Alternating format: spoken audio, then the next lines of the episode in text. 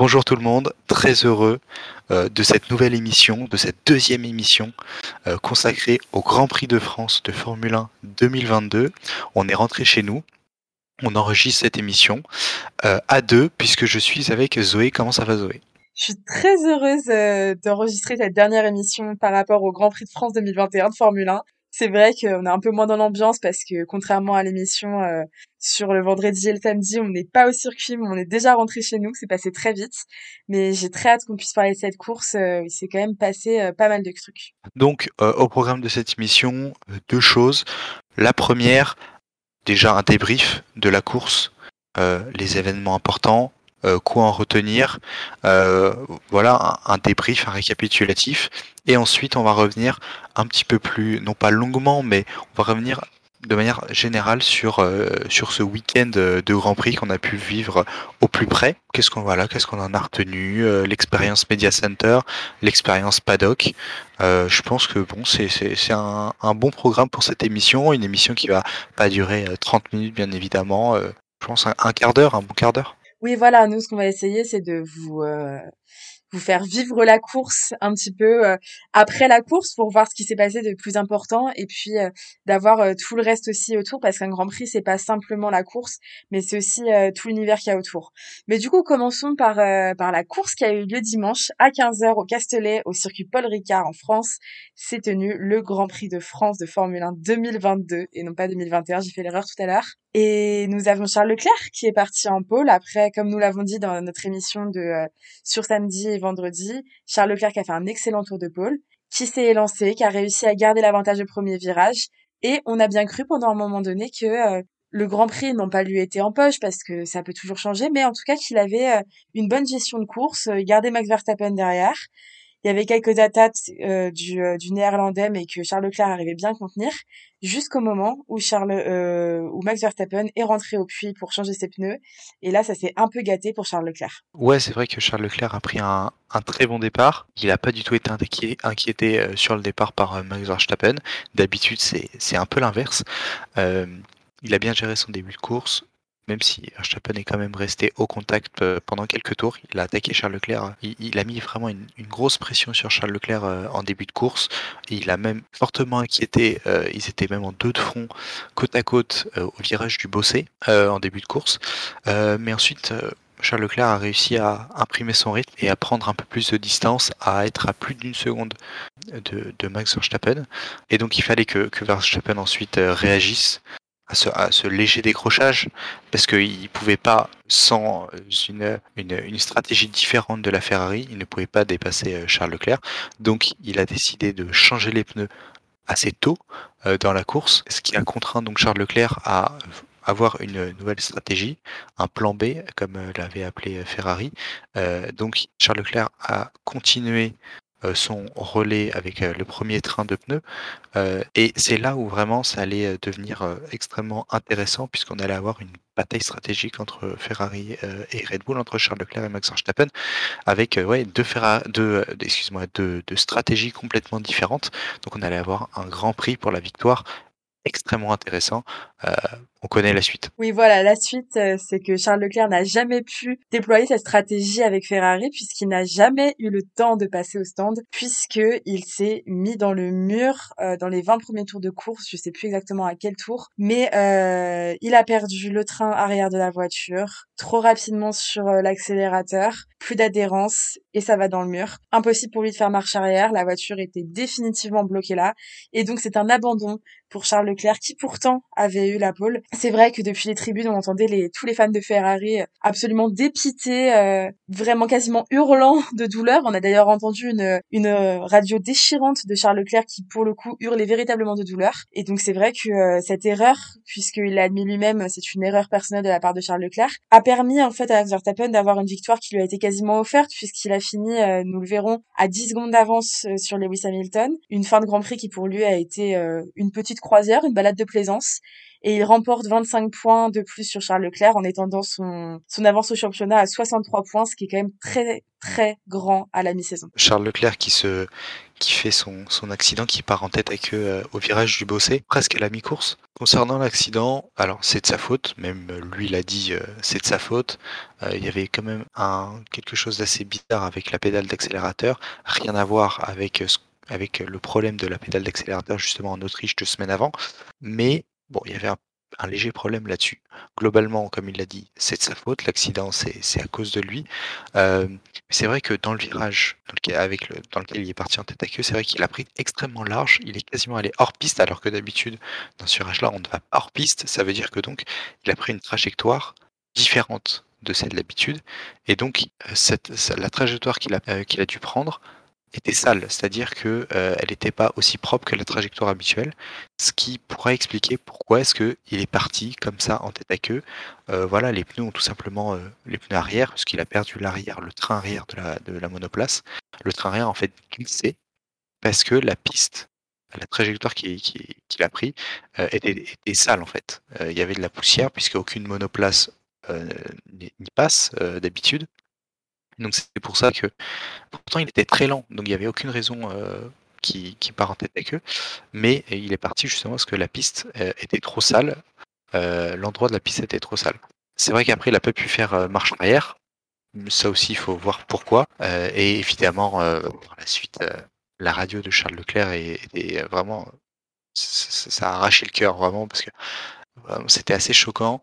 Et justement, j'étais dans le Media Center. Je regardais la course depuis le Media Center comme euh, avec les autres euh, journalistes euh, internationaux. Donc et dans le Media Center, c'est vraiment une, pièce assez silencieuse, très très silencieuse. Tout le monde travaille, tout le monde fait quelque chose. on a évidemment énormément d'écrans avec évidemment le, live, la course, et on a ensuite un écran avec des statistiques, l'autre un autre écran avec les chronos, enfin voilà, plusieurs écrans avec des, des datas. Et donc on a tous ces écrans, on a l'image, mais on n'a on pas le son, on n'a pas de son du tout. Donc c'est une, pièce très silencieuse. Et la particularité du Media Center, c'est que les radios que l'on entend à la télé, nous dans le Media Center, on les entend au travers d'eau-parleurs. Donc ça veut dire que ça projette un son très fort et surtout par rapport au silence de la salle, euh, c'est très surprenant. Je veux dire, parfois on travaille comme ça et tout d'un coup on a une radio qui nous arrive et, parfois, et même on a peur parce que justement la radio est extrêmement forte. Elle, surprend énormément. Et justement, on était euh, tous là à, regarder la course parce qu'il y avait l'accident de Charles Leclerc et on entend sa radio, il souffle extrêmement fort. Donc vraiment, tout, ça, ça saisit tout le monde. On se regarde un peu. Voilà, on sait pas trop ce qui se passe. Et, là, il lâche ce cri euh, qui venait du, pro, du plus profond de, son âme presque. Ce cri de douleur, ce cri de rage. Et là, on, vraiment, on se regarde tous. Euh, on est un peu choqué quoi, parce que euh, c'est vrai que des radios pareilles, on n'en entend pas énormément. Euh, d'habitude, on peut entendre après par exemple un accident et tout, avec d'autres entre pilotes, des pilotes qui crient, mais qui, qui parlent, qui, qui disent des, voilà, ça, ça, des gros mots finalement. Et donc il y a des bips. Donc finalement, la radio n'est pas gâchée, mais enfin, elle a moins de, elle impacte moins. Là, il n'y a pas eu du tout de bip, puisque c'est juste un no comme ça et donc on entend tout et c'est vrai qu'on n'entend pas souvent des de telles radios. Donc ça peut être, c'était assez, assez choquant et puis, pour les fans de Ferrari, bouleversant bien sûr. Du point de vue des journalistes, c'est vrai que pour rebondir sur le Media Center, entre journalistes, les les les équipes, les différentes équipes, les différents médias ont tendance à rester beaucoup ensemble. en tout cas, personnellement, je n'ai pas vu énormément de discussions entre différents médias. Euh, par contre, c'est vrai que ces radios, ça va être l'occasion généralement d'une petite blague de l'un d'entre eux qui fait rigoler le Media Center et ensuite on se remet au travail. Donc c'est quelque chose au final que j'ai trouvé assez convivial d'avoir ces radios et, et la radio de Charles Leclerc dans ces conditions-là. moi, j'étais pas au Media Center avec Simon, je regardais la course depuis les tribunes avec les fans. Euh, mais j'imagine bien que depuis euh, le Media Center, c'était euh, assez incroyable, assez lunaire même d'avoir un cri comme celui-ci, sachant que dans les tribunes des fans, dès que tout le monde l'a, l'a entendu, en fait, les gens l'ont, presque imité tellement ils ont ils ont crié également derrière. Et sur ce que disait Simon par rapport aux radios et aux pilotes qui parfois vont dire des injures, etc. C'est vrai qu'on a très très souvent entendu au cours des dernières saisons Charles Leclerc être très autocritique, très dur avec lui-même euh, à la radio. On se souvient notamment euh, de son erreur lorsqu'il s'est mis dans le mur euh, au virage du château à Bakou en 2019, où il dit à la radio I am stupid. Et c'est comme ça assez souvent. Et c'est vrai que Charles Leclerc, c'est un pilote qui est très dur avec lui-même. On l'a revu d'ailleurs dans les interviews d'après-course qu'il a pu donner après près du Media Center au carré des interviews au Grand Prix de France il a dit à Canal+, ainsi qu'à d'autres médias internationaux, je pense notamment à Sky Sports pour les Anglais, que si jamais il perdait le championnat de plus de 32 points, c'est-à-dire en comptant les 25 points qu'il a perdus ici et les 7 points qu'il a perdus à Imola avec également une erreur personnelle, il saurait où les chercher. Donc Charles Leclerc ne cherche pas d'excuses, euh, il est au contraire très très critique envers lui-même. Donc ensuite à voir si ça va lui permettre soit de garder un esprit combatif en se disant qu'il faut qu'il s'améliore lui-même pour le futur, ou alors est-ce que il va au contraire rentrer dans une spirale un petit peu négative.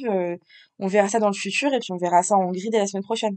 Et surtout, là il perd 32 points, mais dans le classement, avec cette erreur, d'une part il perd les 25 points, et puis surtout que Verstappen, au lieu de marquer 18 points, en marque 25. Oui. Donc, donc finalement, il perd 32 points sur cette course. donc il, perd plus de 32 points, je veux dire. Euh, c'est, Donc finalement, il, en perd, euh, il en perd 39. C'est vrai qu'il est, c'est un pilote euh, réputé pour être très dur avec lui. c'est pas la première fois qu'il s'autocritique autant. Bon, là, c'est vrai que c'est la première fois qu'il s'autocritique de cette manière, parce que c'est la première fois qu'il joue le titre véritablement. Mais, mais il doit s'autocritiquer parce que là, avec en Autriche, on a eu Charles Leclerc extrêmement heureux de, de, retrouver la victoire. On sentait un, nouveau souffle, vraiment un, on sentait que voilà, la machine Ferrari, la machine Leclerc redémarrait avec une, une voiture qui était enfin plus compétitive que la Red Bull, qui, qui, qui vraiment était, était meilleure qu'elle. Et là, c'est vraiment le coup de massue, c'est-à-dire que la France, le Grand Prix de France, la victoire au Grand Prix de France de Charles Leclerc devait confirmer ce qui s'était passé en Autriche.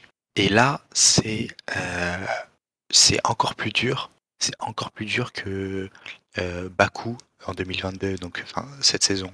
Encore plus dur que le, moteur à Bakou, encore plus dur que l'abandon aussi en, Espagne. C'est vraiment. Euh, alors les gens, les, fans, les fans commencent à, faire un comparatif, un comparatif pardon, avec ce qui s'est passé avec Sébastien Vettel au Grand Prix d'Allemagne à Hockenheim en 2018. Euh, puisque, pour remettre rapidement euh, en contexte, en 2018, la bataille pour le titre se jouait entre Lewis Hamilton et Sébastien Vettel. Donc, euh, Sébastien Vettel qui était à l'époque chez Ferrari et Lewis Hamilton qui était déjà chez Mercedes. Au Grand Prix d'Hockenheim, donc on est au Grand Prix numéro 13, au 13e Grand Prix de la saison, ou 12e, environ, presque à la mi-saison. Euh, euh, Sébastien Vettel a 25 points d'avance sur, Lewis Hamilton. Il mène, euh, le Grand Prix d'Allemagne. Et tout d'un coup, à 10 tours de l'arrivée, il part dans le mur et il est contraint à l'abandon. Et ça, c'est vraiment, c'était très marquant puisque c'était le tournant de la saison 2018. après, ce, après ce crash à Hockenheim, Sébastien Vettel n'a fait que des erreurs et s'est effondré mentalement, euh, psychologiquement, et à laisser le titre à Lewis euh, Hamilton. Et donc c'est vrai qu'on a beaucoup maintenant cette comparaison entre ce qui s'est passé en France et ce qui s'est passé euh, en Allemagne. Le problème c'est que là... Sébastien Vettel avait déjà quatre titres de champion du monde à l'époque. Sûr... Mais c'est surtout que en 2018, Sébastien Vettel avait déjà, un point d'avance au championnat sur Lewis Hamilton. Donc au final, s'il n'avait pas craqué psychologiquement, il aurait pu rester dans la, dans la bataille euh, pour le titre.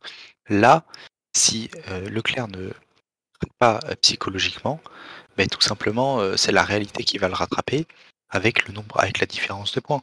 C'est-à-dire que là, on a Max Verstappen qui a 63 points d'avance sur Charles Leclerc, alors qu'on est au-delà de la mi-saison.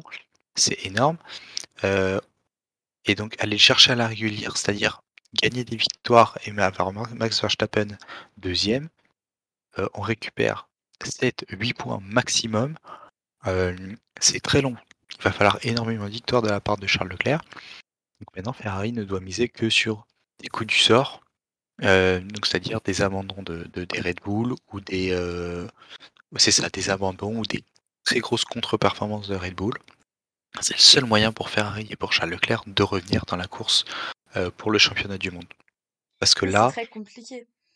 là, c'est, là, c'est vrai, là, il perd 32 points, c'est-à-dire il perd 32 points. S'il avait gagné la course, le Grand Prix de France et Max Verstappen deuxième, il serait remonté à seulement 25 points de retard sur Max Verstappen. C'est, c'est, enfin, à quasiment une victoire. C'est énorme là ce qu'il perd. C'est énorme ce qu'il perd et puis surtout, euh, ça va être énorme le chemin qu'il va avoir à parcourir puisque euh, en fait il y a beaucoup de comparaisons qui se sont faites. Donc comme tu l'as dit Simon, avec euh, avec Sébastien Vettel à Hockenheim en 2018, mais en fait sur le schéma de la saison, il y en a aussi euh, de manière beaucoup plus récente sur la saison dernière avec euh, Lewis Hamilton et Max Verstappen. Max Verstappen qui, euh, au moment du Grand Prix de France, entamait une série de trois victoires d'affilée sur trois week-ends d'affilée. Max Verstappen qui prenait énormément de points et peu longtemps après le Grand Prix de France, c'est là où il a eu sa plus grosse avance sur Lewis Hamilton. Et c'est là où Lewis a commencé à devoir se dire, bon, il faut gagner, il va falloir revenir dans la course et il va falloir réussir à avoir des points. Sauf que euh, il y a deux différences avec Charles Leclerc cette année et Lewis Hamilton l'année dernière. C'est déjà la force mentale parce que même si c'est Charles est un pilote que j'estime énormément et que je trouve très fort mentalement, enfin comme tous les pilotes sur la grille, c'est vrai que Lewis Hamilton a toujours eu un ascendant euh, psychologique mental sur tous ses concurrents puisque c'est c'est un monstre, c'est il est fait de fer, il ne plie pas, il n'a plié que devant Nico Rosberg et il a vraiment fallu euh, que Nico Rosberg aille très fort. Donc Lewis avait euh, cet ascendant-là. Et puis euh, il y a aussi l'équipe à prendre en compte. C'est-à-dire que Mercedes était une équipe qui l'année dernière était habituée à se battre depuis plus de sept ans pour des championnats du monde.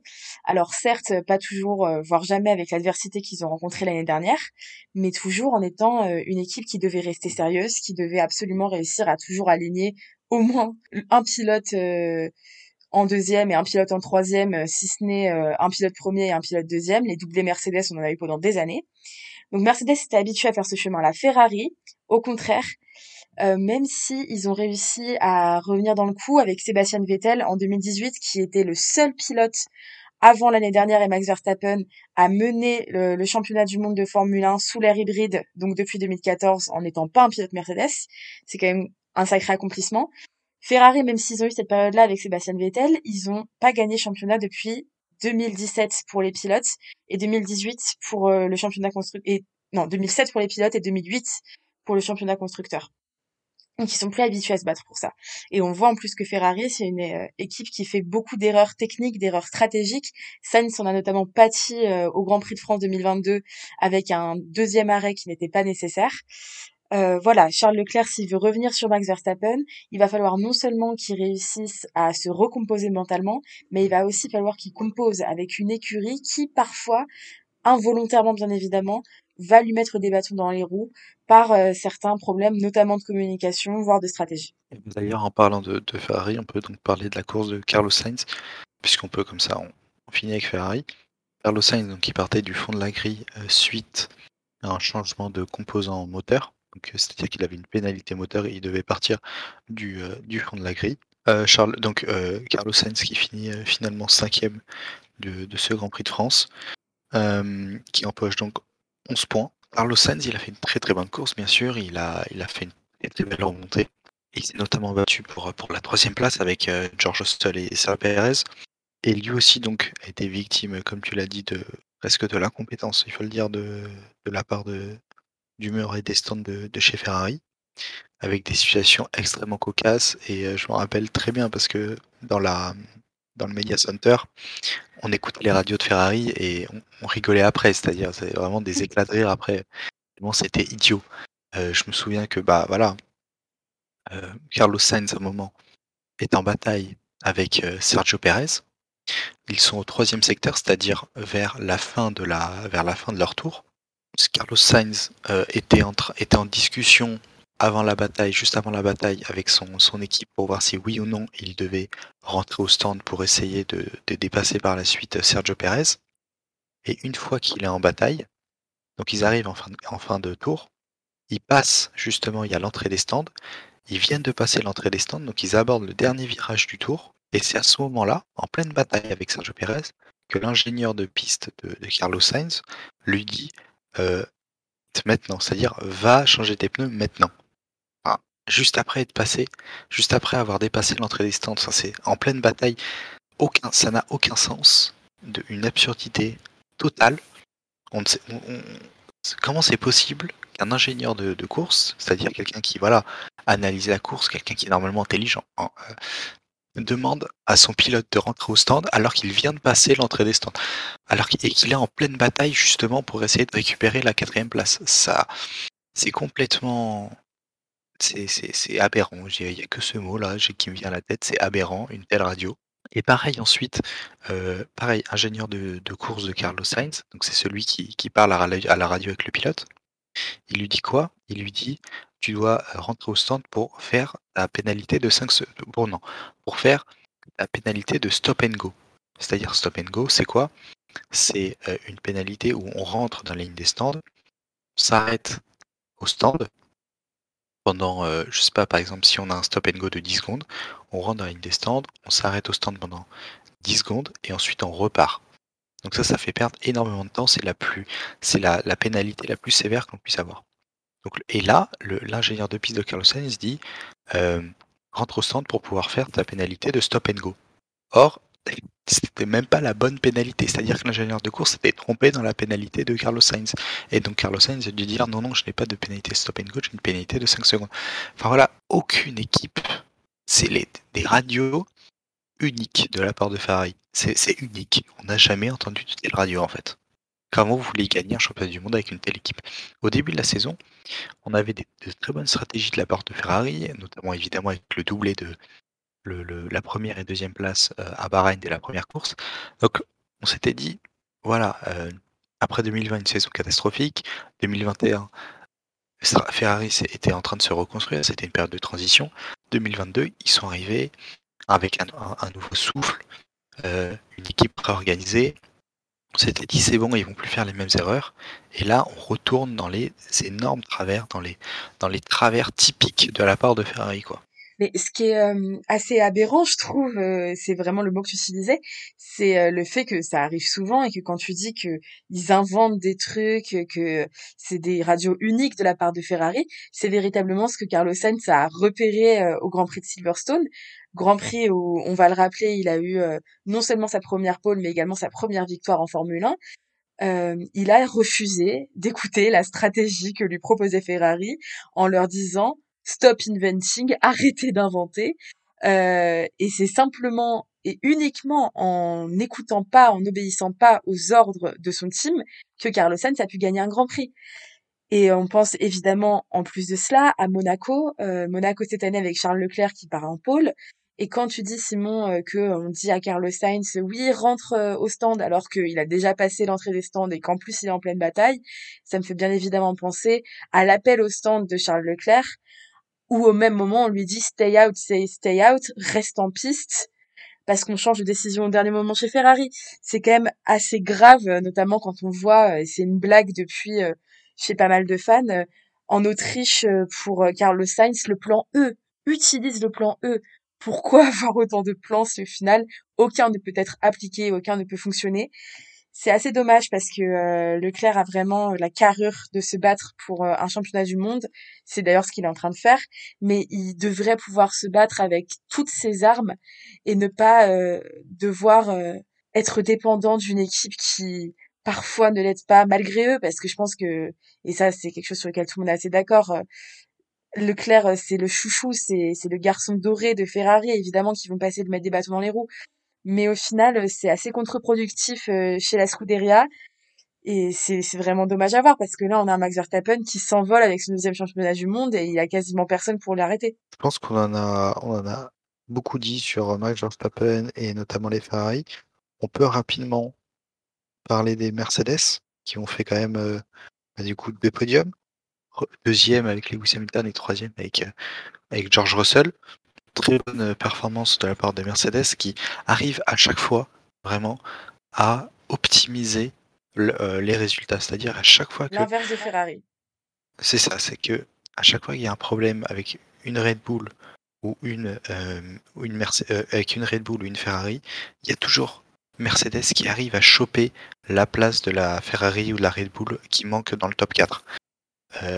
Là, Sergio Perez et euh, bah, du coup la Sergio Perez, Carlos Sainz, Leclerc ne sont pas euh, dans le enfin, ne sont pas dans le top 3 et c'est tous les Mercedes qui prennent la place. Ils arrivent toujours à venir juste après et à optimiser les résultats, ce qui fait que bah ils sont ultra constants.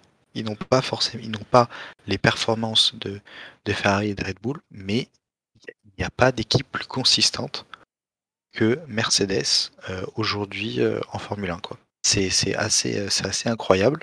On sent aussi qu'il y a du potentiel dans la voiture, même si ce potentiel il est extrêmement dur à aller chercher. on a pu le voir à Silverstone, on avait, il, y avait une, il y avait une très bonne voiture, mais ce potentiel il est très dur à aller chercher et surtout il y a quand même énormément de, de différences de performance entre les, les Ferrari, Red Bull et les Mercedes. Mais voilà, on a toujours Mercedes qui arrive à, aller chercher ses points, à aller chercher ses podiums. Je pense qu'ils auront une victoire, c'est sûr et certain, avant la fin de la saison. Au moins une. Que ce soit Lewis Hamilton ou George Russell, c'est impossible de prédire lequel des deux va avoir sa victoire cette saison, parce qu'ils sont assez euh, proches en termes de performance, il faut se l'avouer. Un coup c'est l'autre qui est devant, un coup c'est l'inverse, etc. Donc euh, voilà. Mais c'est sûr et certain que à un moment ou à un autre, ils vont aller choper cette victoire. C'est vrai qu'en plus, cette année, on n'a pas encore eu de victoire inattendue. On en a toujours certaines dans des grands prix. L'année dernière, on pense notamment à Esteban Ocon ou encore euh, à Daniel Ricciardo et McLaren en général qui a fait le seul doublé de la saison 2021 à Monza. Et c'est vrai que j'attends avec euh, un peu d'impatience quand même la victoire Mercedes parce que je pense que c'est une équipe qui, euh, au niveau de la régularité, comme tu le disais Simon, est la meilleure depuis le début de l'année. Après, c'est sûr qu'elles ont fait des mauvais choix sur la voiture euh, dès le début de l'année. C'est une voiture qui est assez mal née. Euh, on était assez impressionnés au niveau des tests de voir euh, cette philosophie avec aucun aucun fronton, mais au final c'est pas quelque chose qui semble véritablement fonctionner. Même si c'est vrai que voir les évolutions que que Mercedes a apporté euh, est assez intéressant puisqu'au final on voit qu'ils arrivent maintenant à avoir des podiums assez régulièrement. Je crois que Lewis Hamilton doit être sur son cinquième podium d'affilée et euh, Mercedes doit être à 9 podiums sur 12 courses si je me trompe pas. Donc euh, pour euh, une équipe qui est quand même bien bien bien derrière les Ferrari et les Red Bull au niveau des chronos, c'est quand même très honorable parce que au niveau des chronos, c'est vrai que à la télé on a les chiffres, on a certaines images mais on se rend jamais aussi bien compte que euh, quand on est sur place de la véritable euh, différence entre les voitures. C'est-à-dire qu'à la fin du Grand Prix, euh, sur la ligne de départ arrivée, quand je voyais Max Verstappen en face de moi, Lewis Hamilton était deux virages derrière.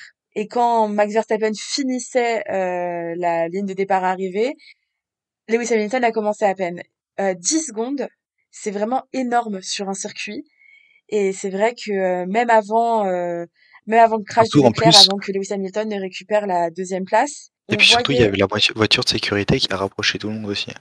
Ouais, Donc les 10 secondes, c'est vraiment avec la voiture de sécurité. Sinon, il y aurait eu davantage d'écart. Il y aurait eu bien plus que ça. Et exactement, euh, exactement ce que tu dis, Simon, avant la voiture de sécurité, avant tout ça, on voyait vraiment énormément d'écart entre Lewis Hamilton et euh, les Ferrari devant. Enfin, la Ferrari et la Red Bull. C'est-à-dire que vraiment, Ferrari et Red Bull sont dans une ligue complètement différente de tout le monde. Et Mercedes, ils ont beau avoir des podiums, ils ont beau avoir cette régularité et cette rigueur qui les caractérise et qui fait que c'est une des meilleures équipes aujourd'hui en Formule 1, ils ne peuvent pas rivaliser avec les deux meilleures voitures du plateau qui sont d'incroyables fusées sur le circuit. Euh, et donc au, au final, dans le, classement constructeur, donc on a Red Bull avec 396 points, 82 points derrière Ferrari à 314 et à seulement 44 points derrière Mercedes avec 270 points.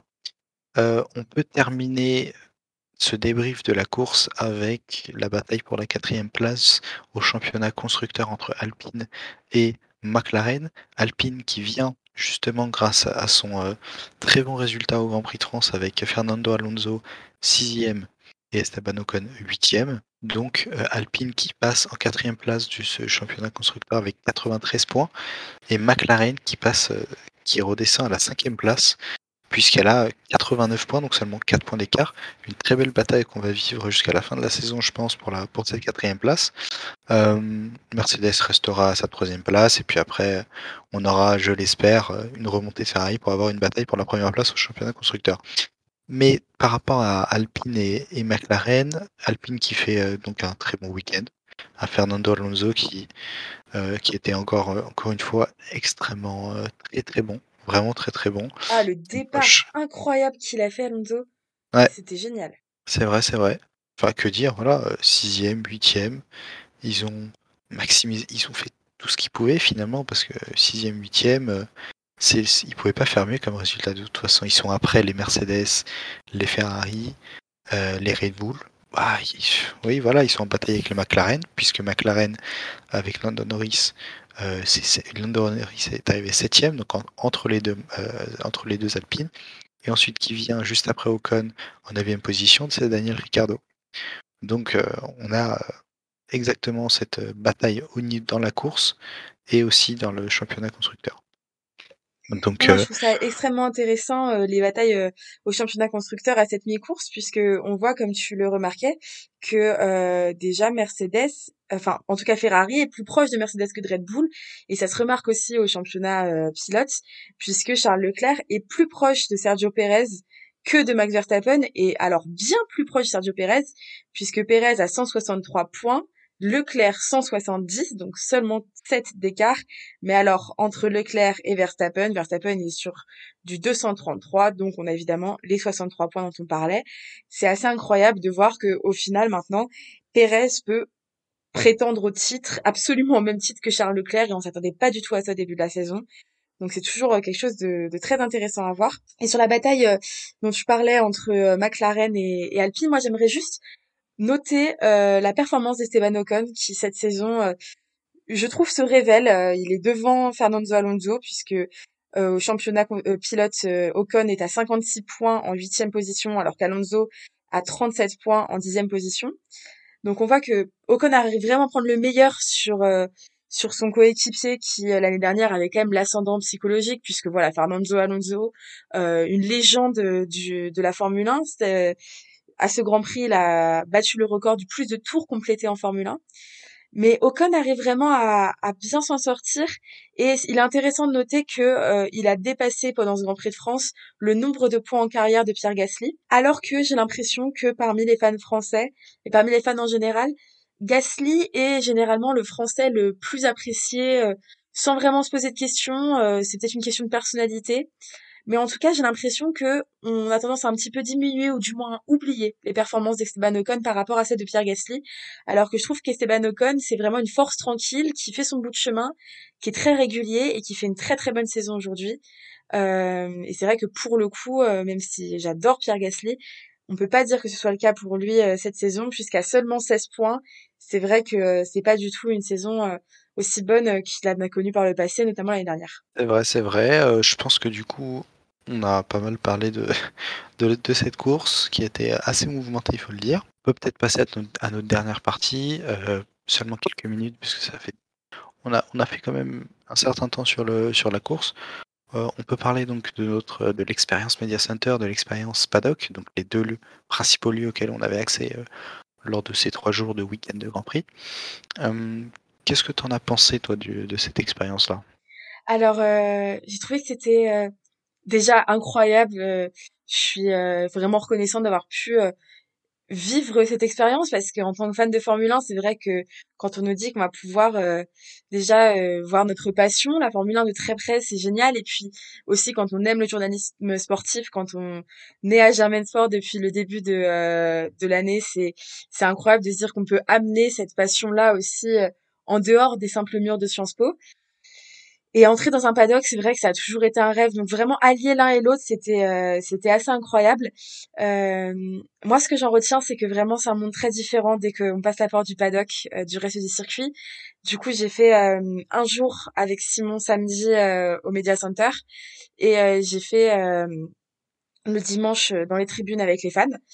Et c'est vrai que ce sont deux expériences complètement différentes puisque euh, dans le Media Center, euh, tout le monde euh, fait attention à comment on parle, comment on s'habille, comment on se tient.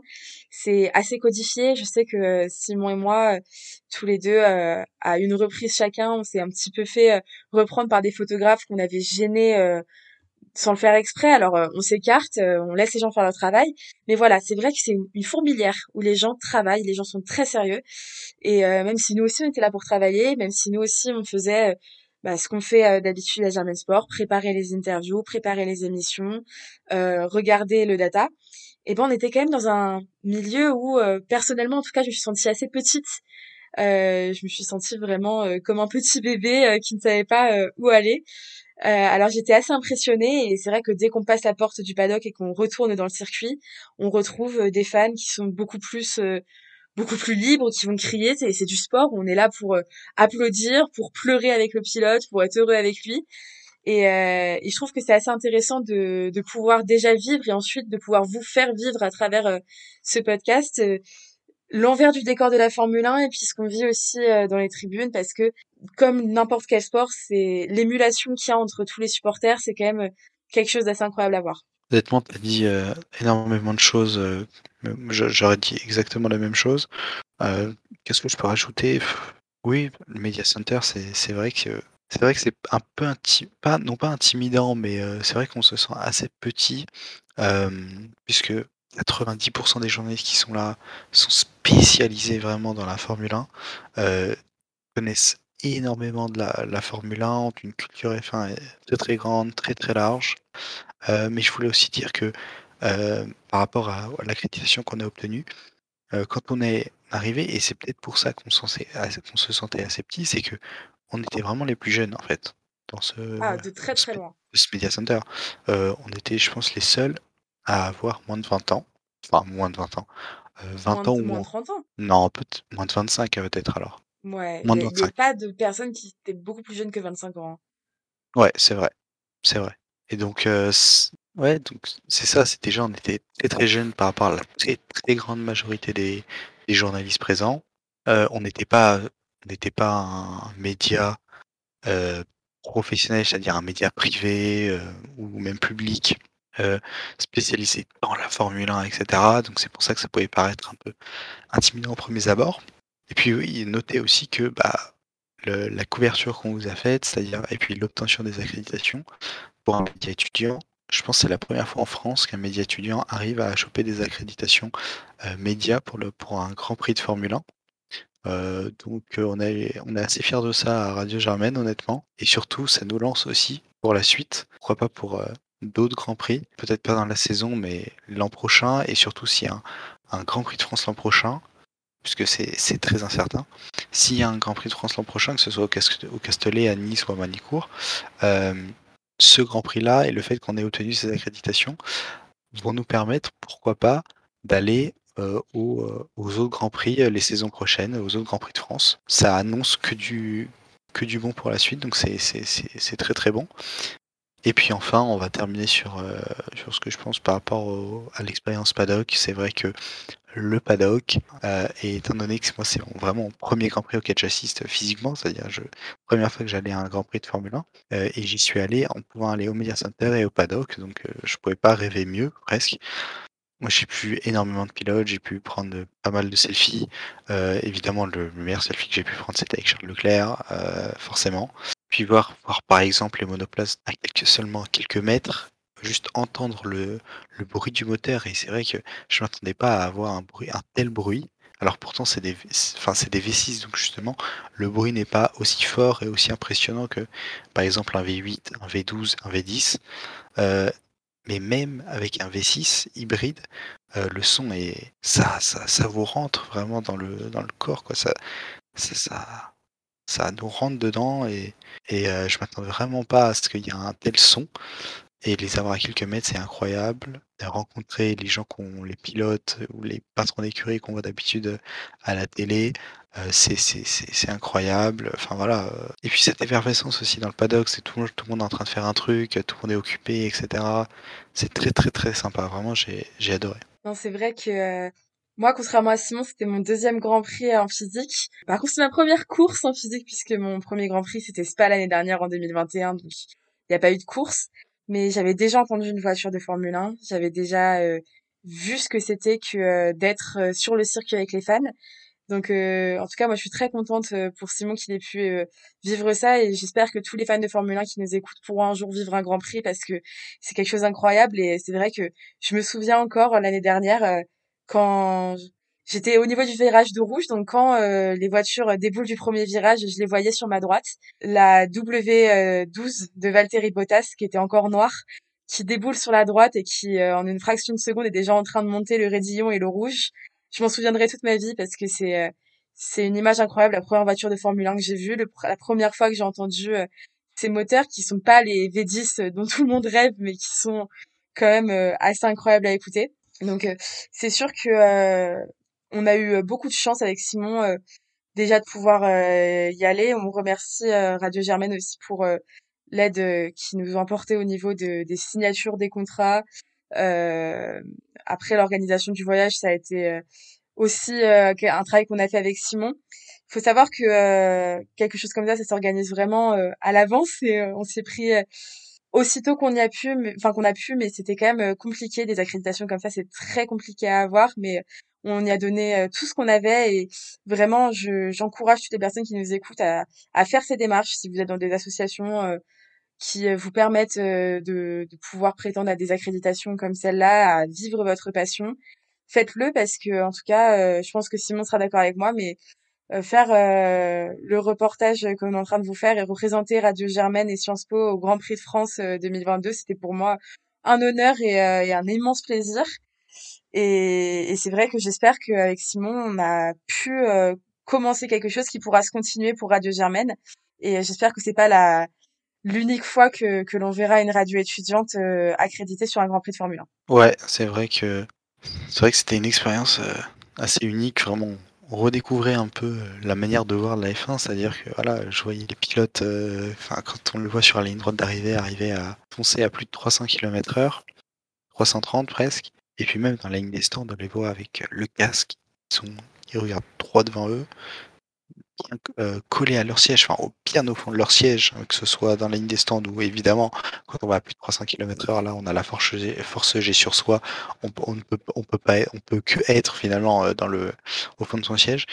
Et donc on redécouvre la manière de voir la F1 parce qu'en en fait on se dit mais on dirait on dirait vraiment et c'est ce que je pensais c'était des extraterrestres j'avais vraiment l'impression que c'était des extraterrestres qui étaient en train de, de conduire la voiture, tellement ça semblait presque inhumain.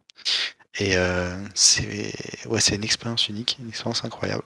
C'était pas gagné puisque quand on a demandé les, les accréditations, on a fait, on, même on s'était dit, essayons d'avoir de choper des accréditations. On n'avait que très peu d'espoir quant, euh, quant à la possibilité d'en avoir. Tout simplement, il y avait beaucoup plus de chances qu'on n'en ait pas l'inverse. donc c'est vrai que quand on, repense au moment où on, y a pensé et là, après justement, faire le feedback de ce qu'on a vécu, c'est vrai que c'est un chemin assez incroyable. Et ouais, je suis très content que du coup ça puisse, que ça pourra nous aider pour la suite, pour avoir d'autres accréditations et ça c'est le top, hein, clairement c'est le top. Et puis j'aimerais finir sur ce petit mot qui a été un petit peu mon fil rouge euh, tout au long de cette année avec vous à Germain Sport, puisque en plus je pense que c'est euh, notre dernière émission euh, pour cette année à Germain Sport, c'est la place des femmes dans le sport en général, que ce soit sur le terrain, sur dans les voitures ou alors dans les dans les box de commentaires ou ou dans les médias centers pour les journalistes. Euh, moi, j'étais très très très heureuse de pouvoir euh, rencontrer et parler à Jamie Chadwick, qui est euh, deux fois championne du monde de W Series. C'est euh, un championnat féminin de monoplace, donc qui roule sur sur des voitures euh, type euh, Formule régionale, Formule Renault, euh, et qui est un championnat support de la Formule 1, c'est-à-dire qu'elle roule avant la Formule 1. Euh, Jamie Chadwick a gagné la course, puisqu'elle gagne absolument toutes les courses. C'était très abordable, très sympathique, et c'est vrai que j'ai assez hâte de voir un jour une femme arriver en Formule 1. Puis en dehors de ça, je suis assez contente de voir qu'il y avait quand même des femmes dans le paddock. dans les équipes, j'ai vu beaucoup de femmes chez Alpine. Et puis euh, au Media Center, certes, on était sur une grande majorité masculine, mais on avait euh, quand même, euh, je dirais, entre 15 et 20% de femmes. Et c'est bien de voir que dans des sports comme le sport automobile, qui est quand même très masculin, on a de plus en plus de filles, et surtout dans, dans, dans les supporters aussi, il y avait énormément de supportrices et c'est quelque chose de très bien. Donc, euh, je pense que euh, le sport peut évoluer euh, dans le bon sens sur ces choses-là et, et j'espère justement voir ces évolutions dans le futur. Mmh, bah, je pense qu'on en a terminé avec notre émission, notre deuxième et dernière émission sur le Grand Prix de France. Un vrai plaisir d'avoir pu vous, tout vous partager, vous partager ce qu'on a vu, ce qu'on voyait, ce qu'on entendait sur les, réseaux sociaux et notamment Instagram. Vous pouvez d'ailleurs retrouver toutes les stories de Radio Germaine dans les stories à la une. On va faire une story Instagram pour, pour redire ça. Euh, mais voilà, toutes, les stories du Grand Prix de France sont en story à la une sur le compte euh, Instagram de Radio Germaine, je vais y arriver. Donc vous pouvez revivre tout ça. évidemment, les émissions, les deux émissions sont disponibles sur le site et sur les plateformes d'écoute, notamment Spotify. Euh, donc c'était un plaisir, un immense honneur de pouvoir aller au Grand Prix de France, de pouvoir voir les pilotes, etc. et de tout vous partager. Donc voilà, si tu as un dernier mot à dire, Zoé.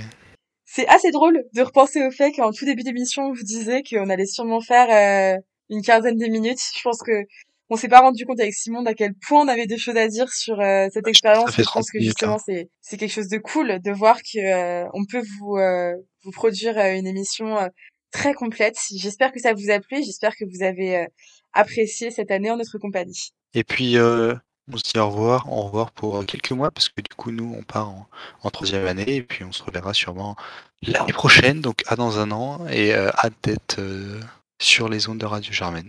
Salut, salut. Entre-temps, vous allez être très bien accompagnés, et je vous dis aussi à dans un an. Salut